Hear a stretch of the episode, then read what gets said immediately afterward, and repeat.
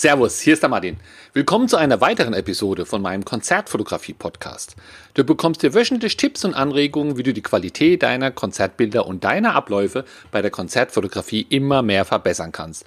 Und zwar ohne, dass du dir für viel Geld neue Kameras oder Objektive kaufen musst. Heute geht es um das Thema CTA, Call to Action. Was das ist, wie du die einsetzen solltest, wenn du deine Bilder zeigst, erfährst du gleich. Zuerst wollte ich dich noch darauf hinweisen, dass bei Amazon der Prime Day ist am 15. und 16. Juli nächsten Monat, also gar nicht mehr so lange hin. Und bei diesen Tagen gibt es, ja, ich sag mal, Sonderangebote bei Amazon. Natürlich muss man da aufpassen und nicht blind vertrauen. Nicht, dass man da denkt, es ist ein Sonderangebot und woanders ist es immer noch billiger. Aber man kann ja zumindest mal gucken und ein bisschen vergleichen. Ich habe da mal eine Podcast-Folge drüber gemacht. Ich empfehle dir schon früh genug anzufangen. Leg ruhig Sachen, wo dich interessieren, in deinen Warenkorb, so dass du an diesen zwei Tagen einfach nur noch gucken musst, welche deiner Produkte aus deinem Warenkorb oder Merkliste denn jetzt im Angebot sind, um dann auch schnell zuzuschlagen. Ich habe auch ein paar Links zu Produkte, die ich für Konzertfotografen sehr wichtig halte. Du findest die bei äh, Presse- und Eventfotografie.de unter dem Reiter Produktempfehlungen. So, aber nun geht's zu den Call to Actions. Ja, ich glaube, Call to Actions spreche es lieber aus wie CTA, CTA. Call to Action ist eine gute Sache. So, vielleicht einfach mal ein kleines Beispiel. Stell dir vor, du postest auf Facebook ja, ein paar Bilder vom letzten Konzert ein Besucher sieht die, guckt sie an und das war's dann. Ja, jetzt hattest du hier mal einen an der Angel, einen potenziell, potenziellen Interessent an deinen Bildern. Er mag die angucken, kaufen, was auch immer.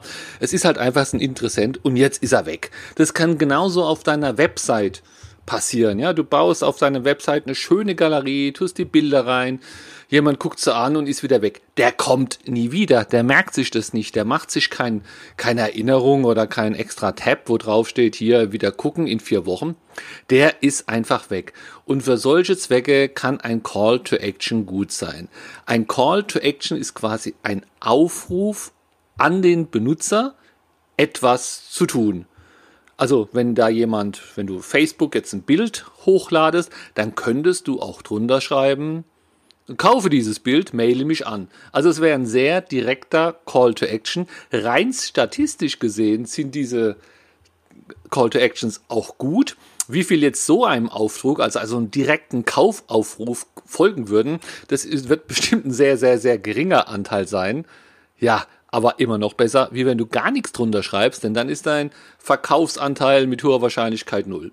Besser sind Call to Actions, die nicht so direkt auf den Verkauf zielen, sondern es erstmal drauf ja, darauf hinarbeiten, den Kunde oder den, den Betrachter ein bisschen an dich zu binden.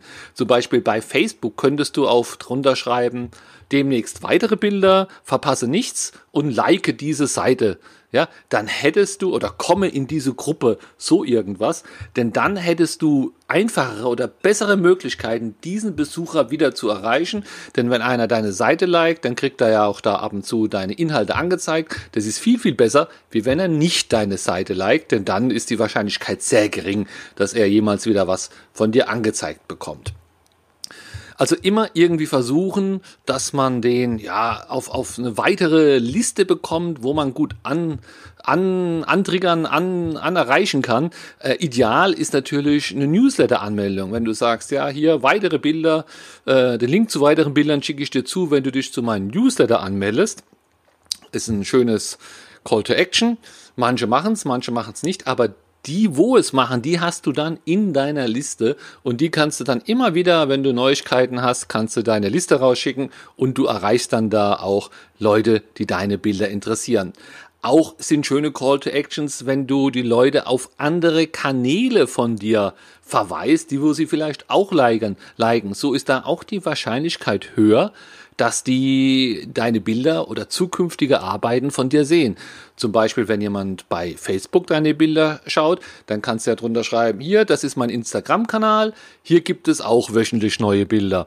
Und wenn das jetzt ein Instagram-Fan ist, geht er vielleicht auf Instagram und liked dich oder abonniert dich oder folgt dir auch dort. Und wenn du dann irgendwo wieder was postest, hast du einfach da mehr Chancen, auch Leute zu erreichen, um so auch langfristig immer mehr Betrachter zu haben. Es ist ein mühseliges Geschäft. Es ist nicht so, dass du da jetzt unterschreibst und sagst hier, like meinen Instagram-Kanal und am nächsten Tag hast du tausend neue, neue äh, Follower. Aber naja, es ist auch nicht so viel Arbeit. Äh, ich würde es auf alle Fälle immer nutzen. Denn wie, wie könnte es denn andersrum aussehen? Stell dir vor, du postest ein Bild, ein schönes, ja, wieder auf Facebook und, irgend, und du schreibst kein Call to Action drunter. Ja, du schreibst hier, das Bild ist aufgenommen beim letzten Festival und die Band sieht es und tut es vielleicht teilen und die hat furchtbar viel Reichweite. Und auf einmal hat das Bild 500 Teilungen und, und 1000 Kommentare und 10.000 Likes ja, das nutzt dir gar nichts. Jeder hat sich zwar das Bild angeguckt, aber wenn du jetzt wieder ein Bild postest, dann kommen die da nicht mehr drauf, die Leute. Das war ein anderes Bild, wo die Band geteilt hat.